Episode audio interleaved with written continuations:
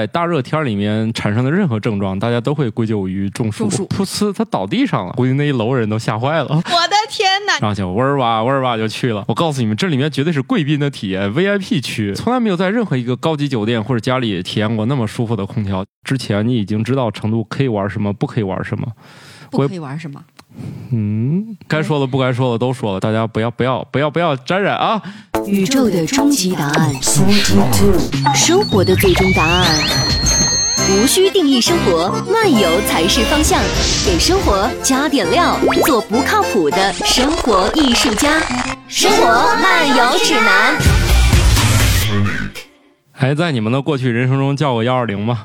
我帮别人叫过，啊啊，自自己做过没有？啊没有，我做过，啊？是？但不是因为那个生病或者怎么样，哦。我是伴随着哦。送新冠检测样本的幺二零哦。同去。哦，是工作的体验是吧？工作车哦对行了，那我们这一集这个大家这个比较关心的，我在旅途中都遇见什么不开心的事儿了，这一集啊就可以开始了啊。对，领校园土豆终于回来了，预告了很久的呃这个囧途啊，对也可以汇报了。对，我可以向大家汇报一下。好，大家正在收听节目是《生活漫游指南》，我是刚把核酸做遍祖国大地的半只土豆。大好河川 是吧？对，坐遍了西南大地吧啊啊的半只土豆。嗯，嗯，我是夏天很热不想出门的巧克力爱巧克力。呃，我是最近忙到连人头数都不能凑的 感冒。啊，那不错不错哈、一个在外浪，一个工作很忙，一个不想出门，所以今天我们选在了这个不想出门的人的家里来录制对，啊。就是为了迁就我。对我也不是，要是再去远的地方，或者是去公司录的话，然后我就人头数人头数就更不减想 抽搓。我的天哪！没事儿，这个个普通话就已经这个普通话特别好啊。说不出来了。啊，对，这样的话，别人本来不怎么想听这个节目，为了听清楚，就突然把音量调大了 啊，这样是有这个小巧思在里面。对对对对，别看这个，所以这个要要跪舔老板，你要把姿势都学对，是不是？虽然虽然老板说话一出溜，但是你要夸的特别好，大家都学会了吗？你刚才说他出溜，一 对一没有出溜儿想到这，个半路还有人在这里就背后说坏话。哎，发现这对太难说话了，所以这个不适合我，就是 完了，已下一集经又没了。对，啊已经找到了缘由。嗯，对我今天今天是这个二零二二年的八月七号了吧？我又打开了我最初的那个目的地城市是哪儿，我就不说了。嗯，它的疫情还没有结束。你看你把人家方的，对我那张通行证，哎呀，这一说马上就暴露我要去哪儿了啊！至今可能还不是很顺畅啊，所以你看我第一个选的目的地，至今都不可能成行啊，那就算了。所以后来我就赶紧调转枪头，是吧？跑去了我国的这个西南，也事实证明我的选择是正确的。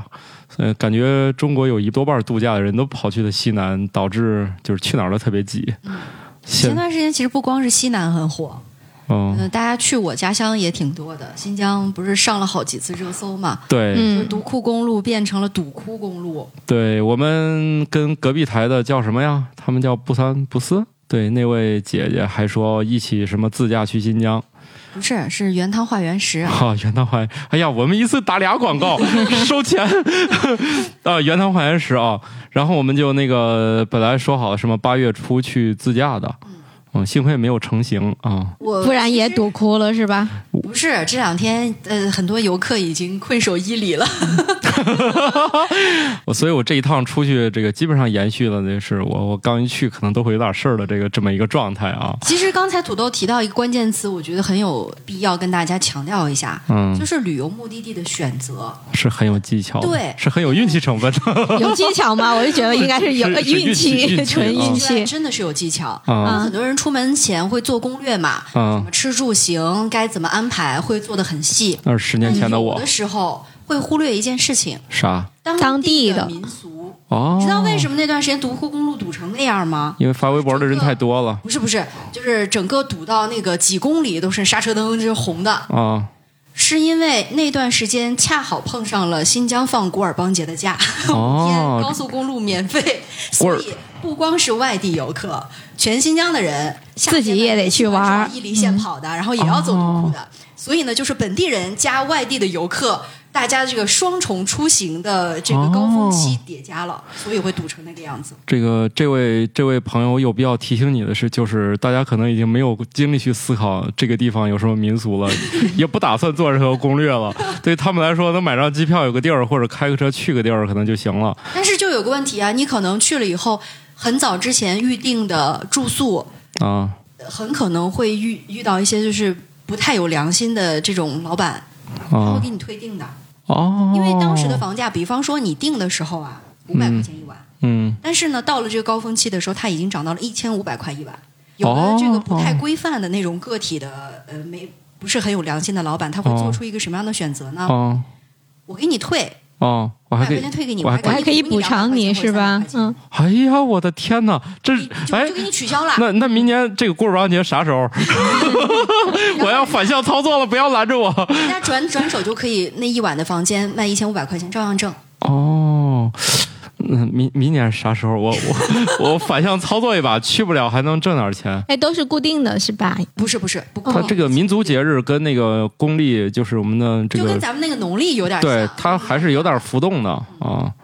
那大概都是那个夏天刚开始，哎，不是不是不是不是呃，不能这样说，有很多地方就没有见过夏天之外的季节。哎，那他 他也是说几月份的什么第几个星期几，还是什么？你说那？一般都。是什么什么某些职业工作者日，一般喜欢设的日在什么几月的第几个星期几，你说的是父亲节和母亲节，类似吧，防止你们记得太清楚。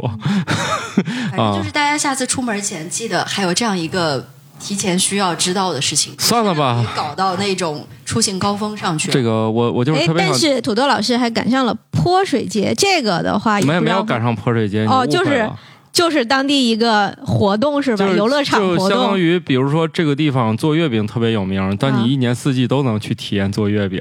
哦，只不过当天人比较多，看起来像节庆的那种氛围。不过从你这样说起来，古尔邦节放五天，你知道泼水节是几天吗？嗯，那可是最隆重的节日，那要放七天的。哇，黄金周啊！对，人家泼水节是七天，而且人家当地傣族人民说了，我们傣族的节日放，汉族的节日我们还放，这一年感觉都在放假。新疆也是一样。我勒个去啊，节日太多了。所以我曾经也是占了很多年的便宜，现在没这个便宜可占了。你想啥呢？这个呃现代的工作还放什么假？放什么假呀？哈，回家不加班就不错了。你端正一下思想好不好？啊、所以这个呃，经过我的多次，嗨，我这个语言好像你看，多次多次啊，多次经过了选择，调转枪头去了祖国的西南。第一站，你们知道我去的是哪儿吗？不就去成都喝酒了吗？啊，对，因为实在想不出来去哪儿了。就是我能想象的城市，一开始准备去兰州，因为当时那个十四天还带星那个事儿吧，不得先找个城市洗下码是吧？我还没来得及洗呢，就是码也没了，十四天也变七天了。突然就是当你拿起手机刷机票的时候，就涨到了就是我再不努力就快高攀不起的价钱的时候，果断买的机票去了成都。那一想去喝酒嘛，我们慕容老师的酒馆开在那儿，嗯，所以你看我选择目的地现在特别有目的性。那你打工了吗？对你之前不是说去打工对？那雄心勃勃是一码事儿，是吧？我还天天说我要好好学英语呢。所以之前是给慕容老师放了一个烟雾弹，人去了之后发现啊，得来了一大爷，对，然后为此他还去了一趟。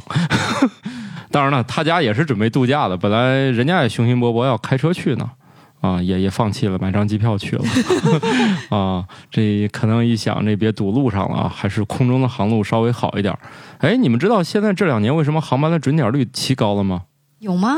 对第一，他们天上的飞机是说把少了，那个时间拉长了吧？对，第二拉长了。嗯，比如说你过去两个小时的写两个半小时，三个小时给你写什么三个半小时的，总之把时间一拉长，不就不迟到了吗？哦，哦可能是因为我之前大概坐两趟航班都就是延误了。啊，这次我坐了一趟昆明到北京的航班也延误了，起飞没延误，着陆延误了，不知道他在天上。一为什么磨叽啥呢磨叽啥呢？一一般都提前，现在基本上都会提前半个小时就飞到了。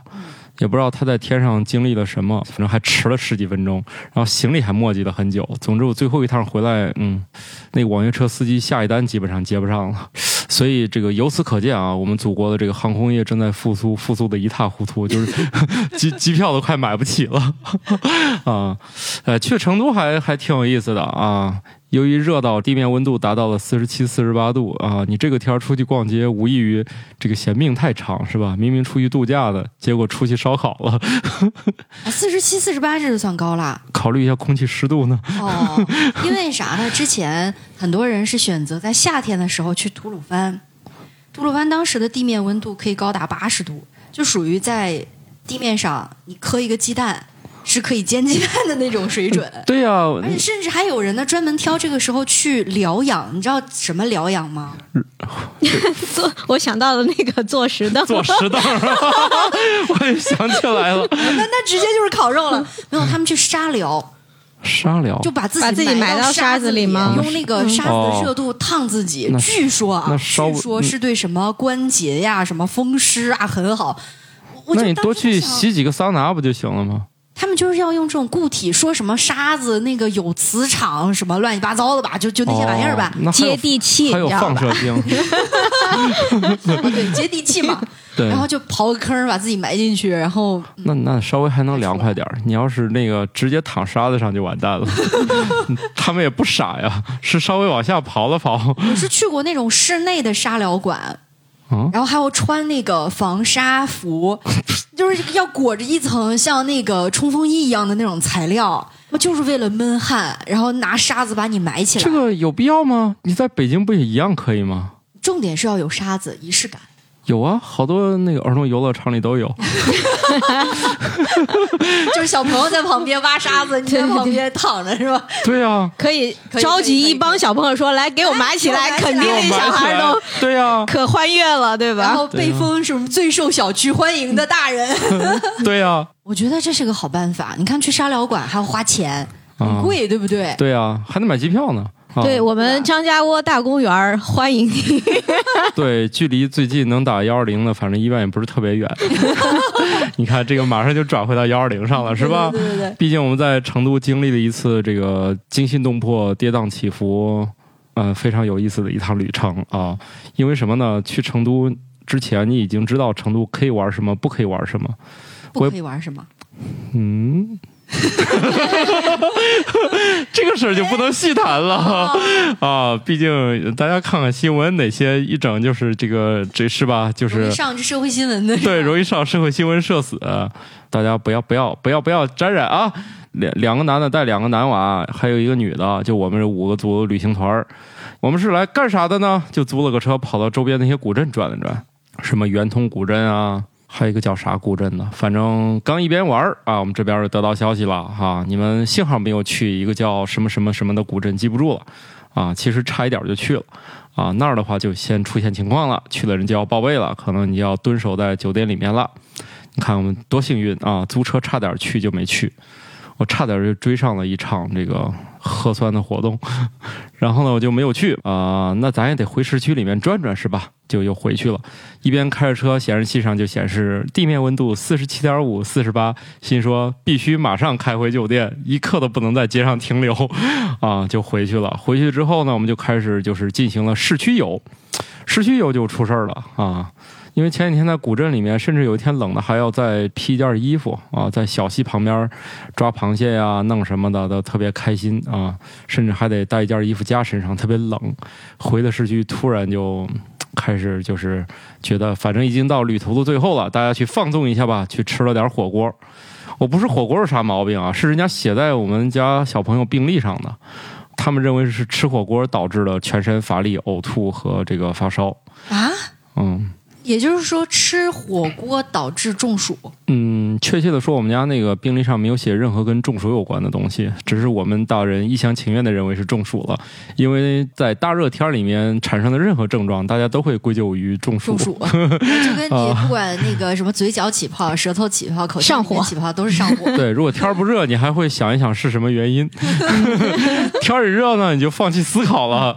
这一定是天儿热的。呵 另外两家都已经坐北京啊，不是坐北京，坐飞机回北京了。我哎，我这个语言功能也退化的厉害啊，学会倒装了，坐飞机回北京了。然后呢，他们一飞回北京就进行了七天的隔离，毕竟是从成都飞回去的，所以我们俩中高风险地区是吧？对，这不是最精彩的啊，先说幺二零那一段吧。早上呢，就这俩人先走了。我们家小朋友说我要在床上躺一会儿，他也没下去送他们。然后呢，他突然就就说他难受，他冷，我就给他又盖个被子，把空调关了。当然，你在成都把空调关了是一个特别冒险的行为啊。后来不行，这个发现还是得把空调打开，他又舒服一点。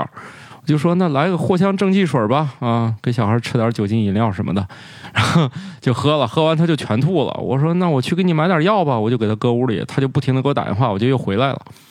回来一看，他一吐，他又噗呲，他倒地上了。嗯，像我这种老父亲也很淡定，他虽然倒地上，但我看了看吧，也没啥大的，他只是站不起来了。你心是真大呀！然后呢，我当时这个脑子呢，像我这么淡定的人是吧？所以我平时跟人经常吵架，没有输过也是有好处的，就是反应快啊。哎，也不知道这两者有啥关系啊？你跟人吵架，你反应得快啊，要不你肯定就输了呀。啊，嗯，别人吵不然老是回去在想，哎呀，刚才我为什么没有这么怼？我以前是这样的人，后来每次我都反省，我不应该这样，输出的太多了，每次都是超常发挥，该说的不该说的都说了。但是我我是不会带脏字儿的啊，这个基本上起码的这个被安排的可能性就不是特别低啊嗯，啊，还是脑子好。还是脑子好。这那一刹那我就想，这个事儿应该怎么办？嗯，最后我一想。我住在这一片儿，因为这次来的特别匆忙，没有考察附近有什么医院。哦，对，往常出门都是要先考察医院在哪儿。对，反正大概看一看，这个我们家小朋友容易这个呼吸道有问题啊，是不是要就医一下？结果这次的，我脑子突然灵光了，毕竟只有我一个人站那儿思考。我一想，哎，我干嘛要去想医院在哪儿了？我就不能让他来接我吗？打个专车是吧？打个专车，打什么专车？打专车我也得知道目的地在哪儿啊！所以脑子一灵光，拨出了一个最短号码幺二零。嗯，打医院的专车吗？就是，嗯，对，打医院的专，我也不知道该打哪家医院的专车，所以打了一个总线啊。然后接线员问怎么了，我说我觉得我们家二娃中暑了，呕吐、倒地、无力。我以为像这种问题吧，幺二零可能会拒绝我，哎，结果很认真问了一下相关的情况，说好的。啊，我现在就给你就是处理啊，然后就挂电话说你等着接电话啊，一会儿我们会有人给你打电话，然后就记录很详细。像咱坐专车还得去楼下，对不对？人家拿着担架就上来了。人家人人家这个是吧？专车是吧人？家是整个体系，人家才不拿推车呢。推车就是那种那种，推车，对于酒店来说，人家肯定觉得可能上不来，人家推的是轮椅车。嗯，嗯，人家推是轮椅，然后过一会儿就电话了啊，你是谁谁谁谁？那个酒店呢？由于我们在成都吧的后半截儿，大家觉得这个来成都玩还是比较合适，是吧？就形成了羊群效应啊，都买了机票来成都了之后呢，这个我们的酒店呢就日渐住不起了。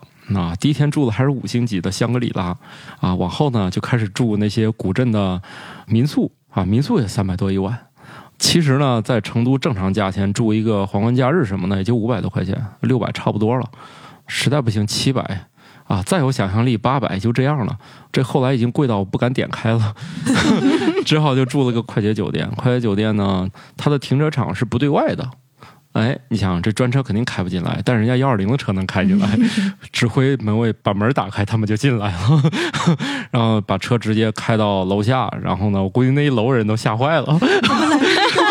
下来大白了吗？对，那下来，哎，还真不是大白嗯啊，没有穿。毕竟我我们这个情况后后续也可以讲到啊。然后他们就上来了，也拿出一个医疗包，开始各种量啊、测啊、什么问话呀、一看没大事儿，扔扔轮椅上，他们就推走了。我还在那儿这个把行李打打包呀，寄存到前台啊，因为那天要退房嘛。然后酒店说。不着急，不着急，你们几点退房都行啊，先去医院，这不着急啊，几点回来都行。哎，酒店给吓酒店特别友好对，啊，酒店专门派一个人过来，到底啥事儿啊？嗯、没事儿，大概是中暑了啊、我也很淡定，然后我说没事儿没事儿，大概是中暑了，我觉着没啥事儿啊，我们先去。他说不着急不着急啊，几点回来都行，你们先去啊，这个不用着急退，所以我也没收拾，我就跟着幺二零走了。然后这个幺二零他们就在车上啊，就开始他给我解释说，我们这个车吧。是来自什么六零六还是三零六还是六零三的，反正就这仨数组合吧，我记不住了。啊，来自这个医院啊，我们医院呢没有接收这个给小孩看病的资格，所以我们现在即将开往这个华西二院，是儿科医院。后来才知道，那他华西二院肯定是西南最好的儿科医院的嘛哈，然后就嗡儿哇嗡儿哇就去了啊，整个路途享受了在市区里面。畅通无阻，对，逆行、闯红灯、摁喇叭，随便啊。就是后来他们觉得这个路上太堵，又跑到医院里面，跑人家华西一、一二三四的医院里面转了一圈，出来，最后开到了二院。然后呢，剩下的过程非常有意思了啊。像咱一般来说，咱不得挂号吗？什么的都不需要，他推的那个车直接就进抢救室了，开始对接啊，你也不用重复病情，因为人家幺二零是干这个的，就是医生之间对接病情。然后呢，他们量一下体温，说这都三十八度二了，你咋推这屋来了？哦，发热。对，因为他们在酒店里是没有用那种耳温枪，他用的是那个水银的。嗯，小孩他根本就夹不紧，因为他派的这辆车他不是处理儿童的。他说那个华西二院救护车已经派完了，没有了，所以调了一个别的车。然后他不是华西二院，但他会给你送到华西二院去。然后呢，路上呢听这个他们那个聊天啊，当然这一路也是轮椅推上车之后就转担架车了。哎，那轮椅收哪儿了我都没看见。反正我第一次就围观了一下救护车的内部啊，呃，反正这个各种人还问呢，那个呼吸怎么样啊？要不要吸点氧啊？我我说我瞅他没事儿哈，就反正就路上闲聊呗。因为像这个，我我说你们就因为这个也真派救护车都是。那这两天这事儿可严重了，因为昨天已经走一个了哈，今天有一个觉得可能也抢救不过来了，所以中暑现在我们这儿都会派车来接的。我说咋的那么严重？他说第一个那个救不过来的是应该是一个呃呃送餐员，整天在高温下那个弄啊，确实是那个高温就没救过来。他说还有一个这两天也挺危重的，他说现在挺多车次来接这个中暑的啊，然后我们叫车的时间可是早上啊。早上也有好多救护车哇哇哇哇叫，才知道急诊可不光是晚上，是一整天都有急诊。对啊，由于他们的这个测量这个精度出现的误差，我们一步进入了抢救室，然后就紧急把我们推出来了。这个事情就有点那个，这这也没有办法，因为急救嘛，你什么事情都有可能发生嘛。然后我们推出去。然后呢，送到了一个叫隔离区的地方，是这是不是你们看见三个字就不想进的地方？我告诉你们，这里面绝对是贵宾的体验，VIP 区。掐指一算，几十个小孩在外面鬼哭狼嚎呢。我们隔离区里面可安静了，单人单间。然后由于我们这种情况，就是他们就各种查我家住哪儿，去过哪儿，也有一个基本的流调。他们电话至少打了一二十分钟，确定我们可以在这儿就诊。但是呢，我们由于这个还没有做核酸，所以要先采一个。采完之后呢，这两个小时之内呢，会有大夫就是过半个小时过来瞅一眼，还活着呀？哦，再见啊！然后就是对，因为核酸现在已经缩短到两个小时了。哎，那整个这个过程，小小朋友是怎么样？跟你有聊天，还是就是在那睡着了？他睡啊，因为睡是吧？因为人家这个专业的吧，这无论是救护车还是病房，他那个空调你也不用干啥东西，其实也挺很凉快，你也不会冻着。还有就是医生肯定不会过来直接跟你说还活着吗？不要污蔑人家医生的形象哦，对对对对对，哦，这个大夫肯定过来进行一番这个专业诊疗啊，过来问看看哎，怎小孩小朋友怎么样？对，这样问吧。过来交代的很清楚，说这是人话。过来说。你去门口买一瓶，你去自动售货机买一瓶矿泉水，拧开之后呢，你自己喝三分之一，然后到我们的那个接开水的地方，再把开水接到那三分之一上，你给他喝点那个常温水啊。呃，交代的很清楚，人家毕竟是西南最厉害的儿科医院嘛，是吧？你这个人家还是很专业的啊，怎么喝水都有人交代你。那屋子确实挺得劲儿的啊，嗯，真的那个，我我我觉得我从来没有在任何一个高级酒店或者家里体验过那么舒服的空调，就是它不冷也不热，挺凉快，但是你也可以不盖啥就能睡。哎，也不知道咋做到的，怀疑就是一边吹冷风一边进一点那个暖风，就是自然风。新风吗？我怀疑是。啊，主要是咱自己。但是隔离病房的话，它它的它那个顶上，我看见顶上有那种，就是应该像新风那种系统的东西。而新风系统，它如果没有进行过加冷处理，肯定进来的风是常温风嘛。家里吹空调唯一一次实现的就是开空调忘关窗户了，大概就是又又又暖和又凉快。体验还是挺好的，就是钱包有点心疼，这个也不太环保，不推荐啊。大家有时候体验一下就行了，这太作了这种玩法。但是也不是啊，有些高级酒店里，就是那种超豪华酒店里面，我确实体验过，外面是空调，然后浴室里面弄了个电暖气，嗯，就害怕你冻着，对，怕你洗澡的时候冻着，不具体说谁了，就是他那个也没有给广告费。对他那个电暖气做的非常的精致，你没有发现它是个电暖气，直到有一刹那我手摸上去了，哦，然后就烫着了是吧？嗯、肯定不会烫着，人家是一个有有体验的酒店，好吗？哦一摸就是那种，嗯、温中带烫，但是绝对不会烫着你那种的。啊，所以你看，这个人类为了这个极致的体验，确实可以一边开 开暖气一边开空调。反正人家医疗需求吧，咱也不知道这个空气咋配的，反正挺得劲儿了。下次是不是可以抓蓝峰过来聊聊这事儿？嗯，应该是可以啊，毕竟他们医疗系统一定会知道各种怎么更高级的享受啊，绝对不是那种酒店级的体验。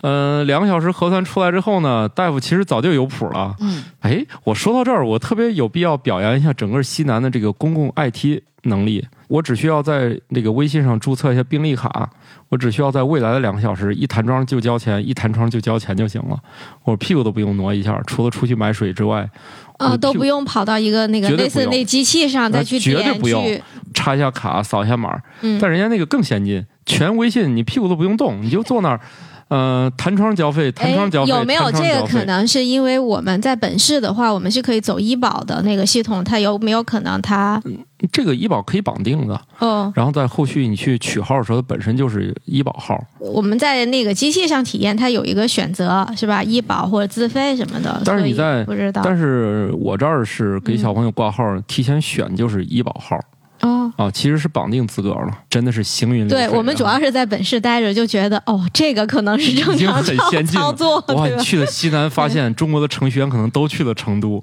最好的产品经理可能也去成都了。他们这种无论是医院缴费，还有整个健康码系统，都是行云流水，不像前几天在天坛查我和小朋友两个人。那个核酸查了十分钟，几个人共同努力，终于查清楚我俩核酸在哪儿查看。真的啥也没干，我就坐那儿交钱，弹窗交钱，弹窗交。哎，这个消费体验可是很好呢，一一点都没有感觉，一会儿就交了一千块钱出去，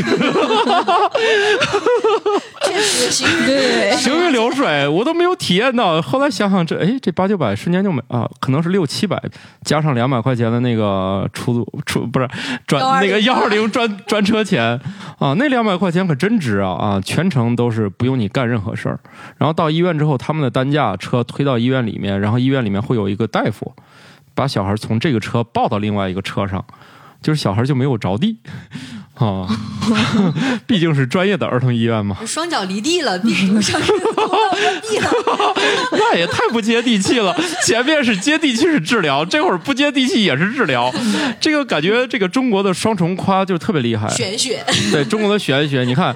中国最厉害的玄学不就是你家做的饭跟饭店一个味儿，这是夸；嗯，你家你家饭店做的跟家里一个味儿，也是夸。怎么着都行。啊，对中国这个语言博大精深啊，这都是夸。反正哎，小朋友吹了两个小时空调，核酸也出来了。核酸出来之后，大夫早就知道该给你干啥了。毕竟我看到最后一条提示是交那个观察费。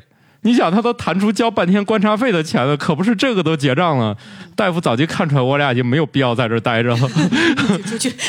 对，然后就交完那个，就是说，嗯、核拿着核酸，拿着他的一大堆检查报告，主要是什么甲流、乙流，什么就是各种什么血常规什么的，就是乱七八糟的，就是这些啊，就是各各种常见传染病嘛，主要以流感为主吧。哎，说起来幺二零，我印象当中前几年啊，还有过一些讨论，就好像每个城市的幺二零的那种说呢调配，嗯，包括你送往的医院通道路径是不是还有差异，包括费用的问题。我们这个呃幺二零叫来的车，只需要在车上交两百块钱的押金就完事儿了。你要愿意去结账，你就去结账；你要不愿意去，这就是最终收费啊。然后我们在车上也没有加什么娱乐项目，也没玩 iPad 啥的，也可以这样的吗？不可以，主要是吸氧什么的。就车上你一看有很多急救的东西，包括除颤仪啥的。啊，车上还是有一些装备的嘛。既然我们啥也没用，主要是他们比较费水，一路上陪我聊天来着。啊，给我讲解这个大概的这个什么情况，一看就像吹几个小时空调就能好的病 啊。哎，那后来小朋友是第二天就他三个小时之后自己又从床上咕嘟下来，我们俩就手拉手去了大夫的办公室，体温也降了，体温好像查查已经三十九度三十九度不是不是三十七度九吧，也没达到去各个公共场所的地方。但是你进酒店，像我们这种情况，他总得让我们回去吧？我们还拿着医院处方啥的，这这顺利就先回酒店了。回酒店，人家说，嗯、反正也挺好的，就是啥都给我们都处理好了，我把回房间一弄啊，就完事儿了。酒店也给予了很好的关怀。这家酒店啊、名字叫你好酒店啊，是一个新的那个快捷酒店名字，就叫 Hello 吧。成都武侯区就是武侯祠附近的你好酒店，反正一晚上也不便宜，也得三四百吧，还是四五百的。那个时候，这个三四百还能有个酒店，幸福感已经不错了。毕竟再往上一档，可能都奔四位数了。这么夸张？因为你快捷都是那个价，你再往上一档，没什么中间档了。嗯，你六七百的那些酒店，我又看不上，就还不如这个回到价钱再低一点儿的哈。呃，酒店很不错，出门过个路口就是武侯祠，表示感谢啊，给我们提供了很多便利。但是这里就还有一个问题啊，嗯，会不会有人觉得叫幺二零是一种浪费医疗资源的行为？我作为游客来说，我无法判断这个小孩的病情，况且我真不知道医院在哪儿。这个事儿很仓促，这个是一个最稳妥的表现。而且我哪儿浪费幺二零了？人家都出车了，就证明我不是说你浪费，就是因为很多人他在叫幺二零之前啊，可能会有一个犹疑的过程，就觉得哦我这个至于吗？嗯我觉得反倒是从土豆经历的这件事情可以看出来，你先打了这个电话，因为接线员他会先帮你判断的。对对对对，因为你自己如果没有医疗相关的背景的话，是很难判断我究竟有没有必要去找这个专业的人士去帮忙。是人家先帮你筛选一道，如果有必要，人家自然会派车过来的。对。而且我说的其实还挺那个轻描淡写的，嗯。就我自己也觉得这事儿可能没那么严重，但是接线呢肯定是觉得这两天这种事儿发生的比较多。对，啊，人家还是见得多、对对对。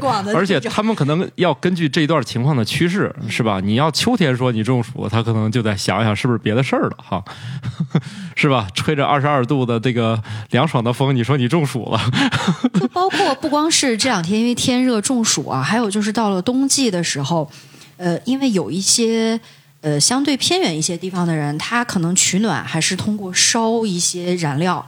烧柴、烧煤这种烧碳，嗯就特别容易一氧化碳中毒。对，很多时候那些人觉得不太严重，是就是在外面吹风晾一晾就觉得会好，但是其实一氧化碳中毒导致的后遗症还还挺危险严重的，我觉得危险。呃，对，一个是严重，另外一氧化碳中毒有时候会带来一种叫做迟发性脑脑病，嗯对它就是对对对它当时不发生，是当时照任何的影像它都没有反应，当然可能会滞后嗯啊，所以这个还都是要以专业人员判断吧。对，所以啊就是其实挺有必要赶紧去医院，然后比如说介入什么高压氧啊等等这样的治疗的一些方对。对对对对，而且进屋就带了一大箱的东西，对对对啊，还是挺好的啊。经验告诉我们，这个如果你判断不了，你就打电话问，是吧？对因为你确实有病，是吧？你又不是骚扰电话对对对对对，啊，所以所以我觉得成都这个就还挺刺激的啊。这个在成都大街上，我们玩了一场这个生死时速，嗯，可能没达到那 生死时速的标准吧，车速也不快啊，毕竟是早高峰还挺堵的。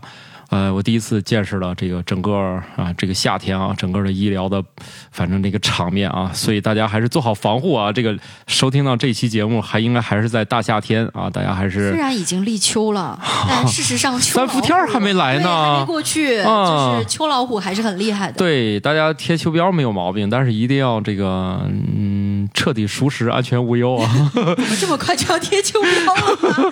这这肥肉还没减下去呢。对，反正今年的暑假肯定是失败了哈。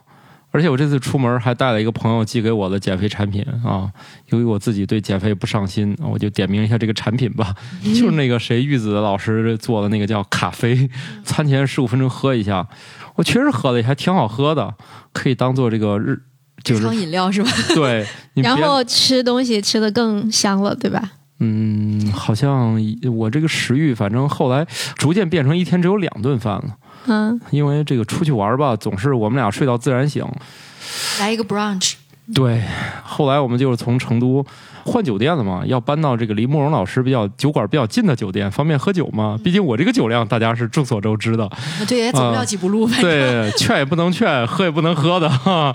但是人菜瘾大的这个典型特征就是我。搬到附近之后呢，就是喝也喝了，和当地的小伙伴儿，就是成都我认识的人聚聚会也聚了。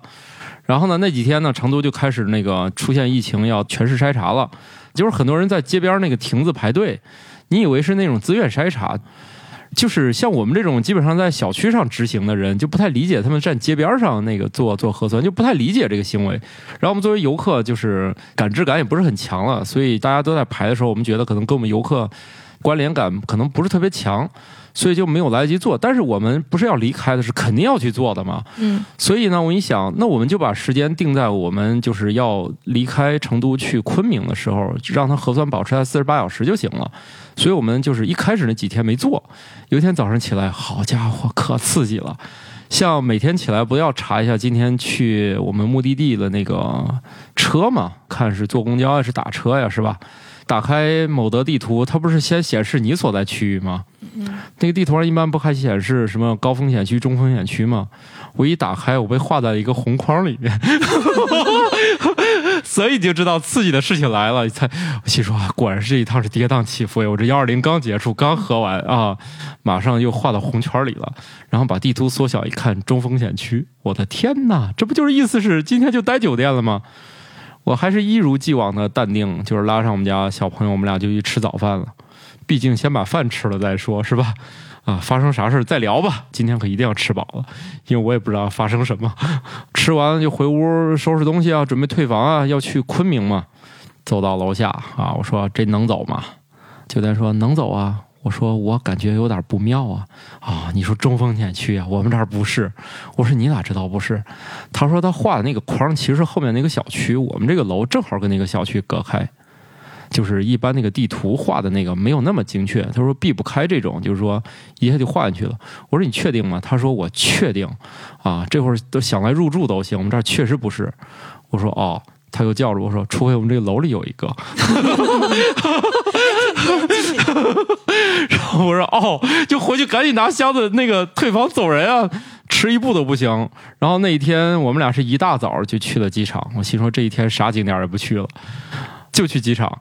那还打什么车呀？虽然打车去也没有多少钱，我们俩还毅然决然决定坐公交吧。反正这这一天我们俩就跟有事儿干一样。晚上十点的飞机，机场里面进去先刷了一个休息室，到两个小时了，意思就是让我们俩先走。我说呢，我点儿多的是，你说想扣几个扣几个，反正我银行给的那个贵宾室多的是。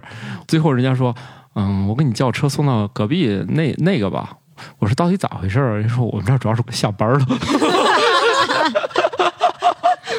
就是我们俩反正一路磨蹭，到那休息室已经都快一点了，因为人家说了，这个航班得提前六个小时才办手续。你们这个就是相当于我们俩光在安检外面就逗留了好几个小时，先找了一家咖啡在那儿假装吃了个饭，啊，吃了饭就一直磨叽不走，冲 吃饭还需要假装啊？你是点了一盘空气吗？来，服务员给我一盘子，然后在那儿无实物表演是吗？对，因为那那种咖啡馆儿就是一看就是又难吃，分量也不足。然后又贵，对我主要是买个充电位嘛，所以哎其实充不充电也行，主要不就买个位置歇会儿嘛，啊，就给小朋友买了碗儿什么玩意儿了，大概消费一百元吧，啊，在那儿坐到第一个休息室还充钱了啊，从十二点多充到下午四点，熬完第一个休息室，第一个休息室小朋友睡着了呀，人家休息室也很负责，说既然睡着了，我给你打电话叫个车过来，就是里面那种电瓶车，啊，拿电瓶车送到他们的另外一家分店啊休息室，我们又在分店又刷了一个点儿，一直坐到了飞机起飞。这一天，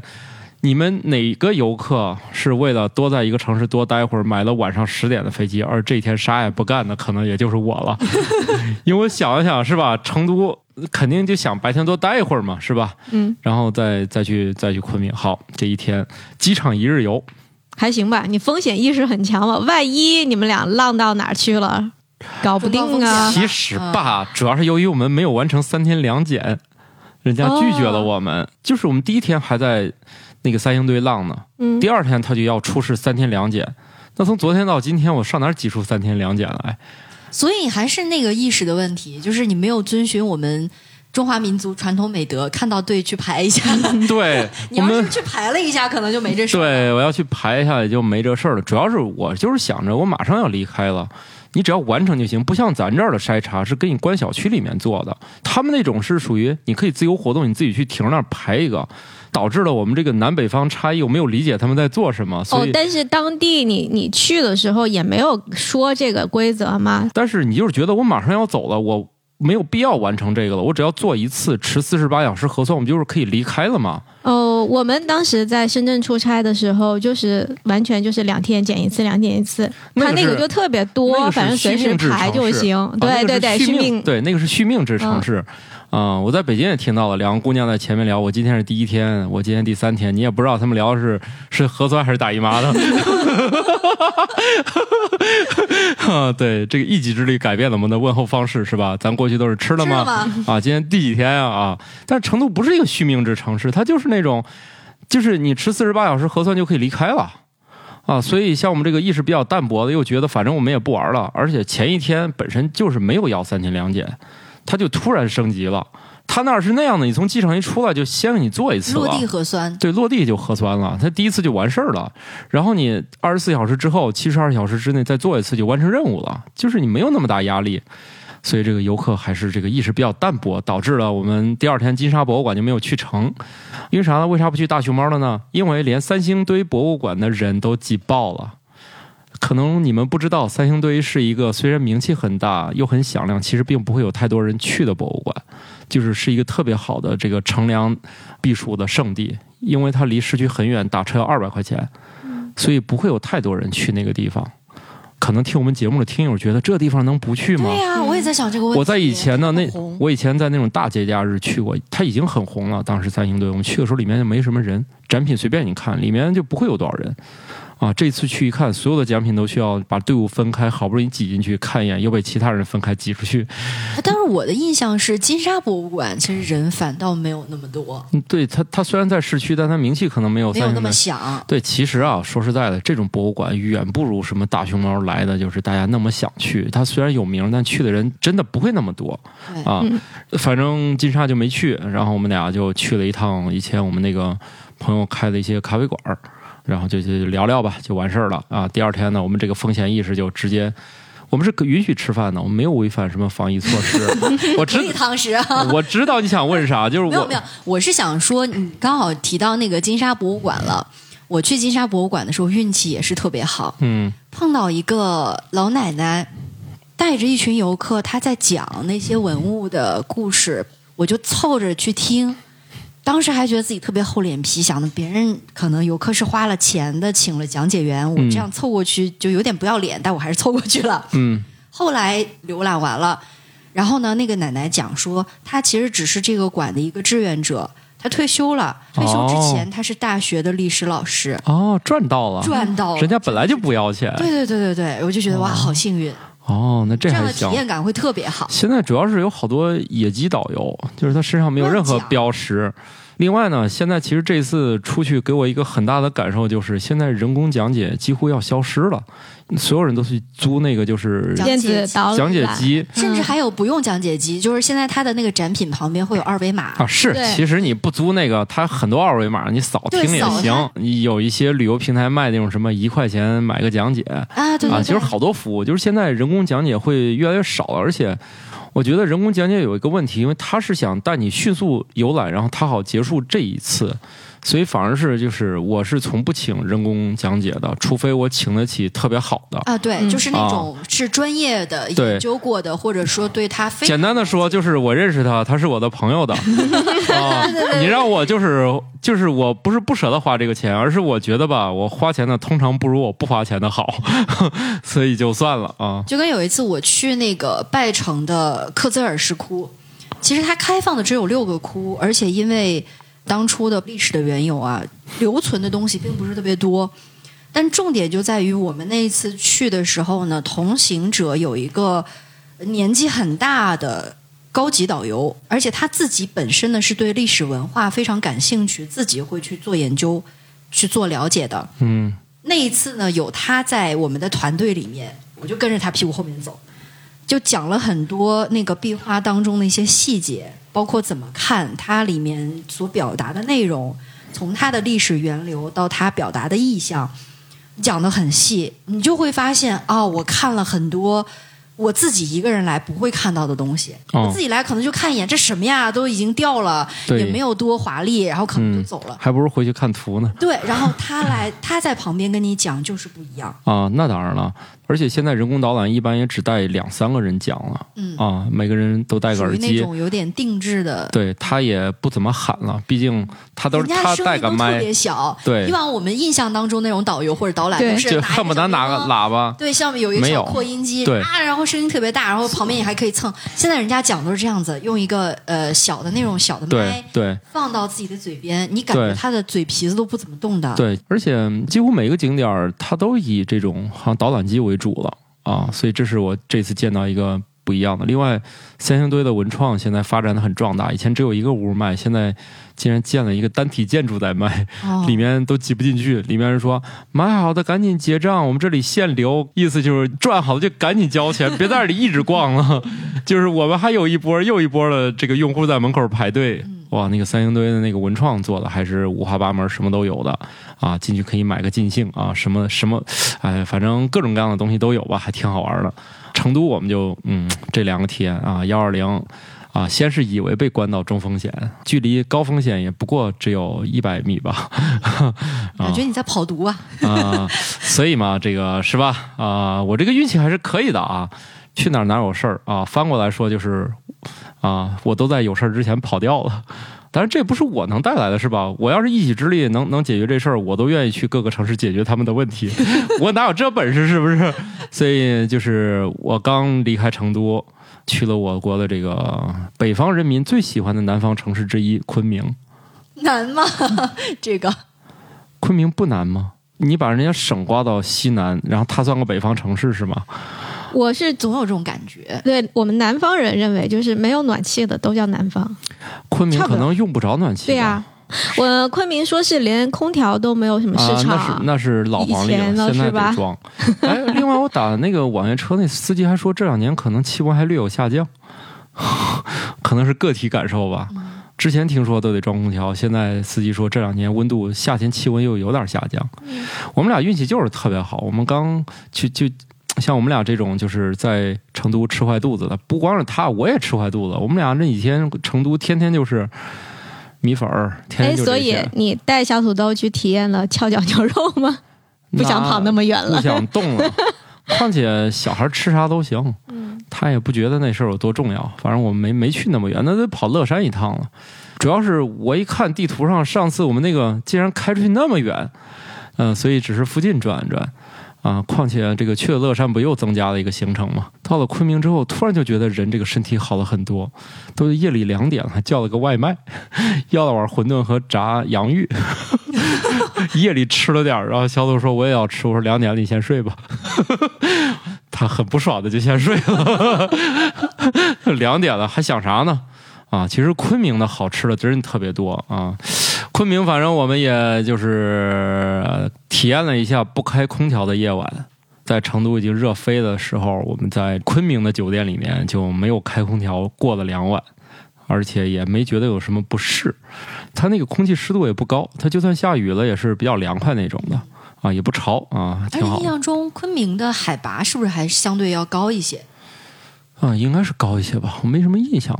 昆明还是一个北方人民值得去的，无论它是南方城市还是北方城市也好，啊，那个地方就是它的吃会出现一种吃你熟悉的味道也有，你要吃东南亚风味儿也非常齐全的城市，而且整体烹饪水平极高啊，基本上去那各种馆子也不会踩雷。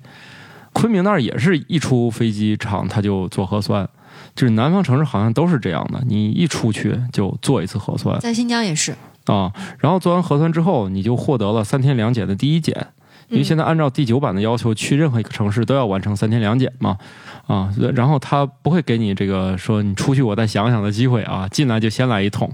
其实这也是合适嘛，是吧？既然是旅客，是吧？来就坐啊，这个钱我出了，反正你们是来消费的，表扬一下这个天府通这个健康码，这个同行的小孩什么的位置都极其的清楚。天府通啊，里面还有两只熊猫也很好看。然后它任何时间它那个码特别好用，比如说你要做核酸，把你健康码打开。你还正在找我哪是做核酸那个码，他都已经拿个手持设备一扫，你就登记了。小孩旁边有一个同行人什么，你一点马上小孩的你，因为第一次我没有给小孩登记，人家是拿小孩身份证，他替我登的。后来我再把小孩那个放进去之后，就已经有他的核酸结果了，就他的系统连通性非常好。一看就是西南聚集了中国最优秀的产品经理和程序员，反正我就觉得每次就是刚打开就解决了查我的健康码、查小朋友健康码以及查我核酸、查小朋友核酸都非常快，点几下就全展示完了。做核酸也是只需要一展示，登记完了，卡一做走了，啊，非常的轻松简便。到了这个云南之后呢，嗯，甚至不用打开健康码都可以扫一扫了。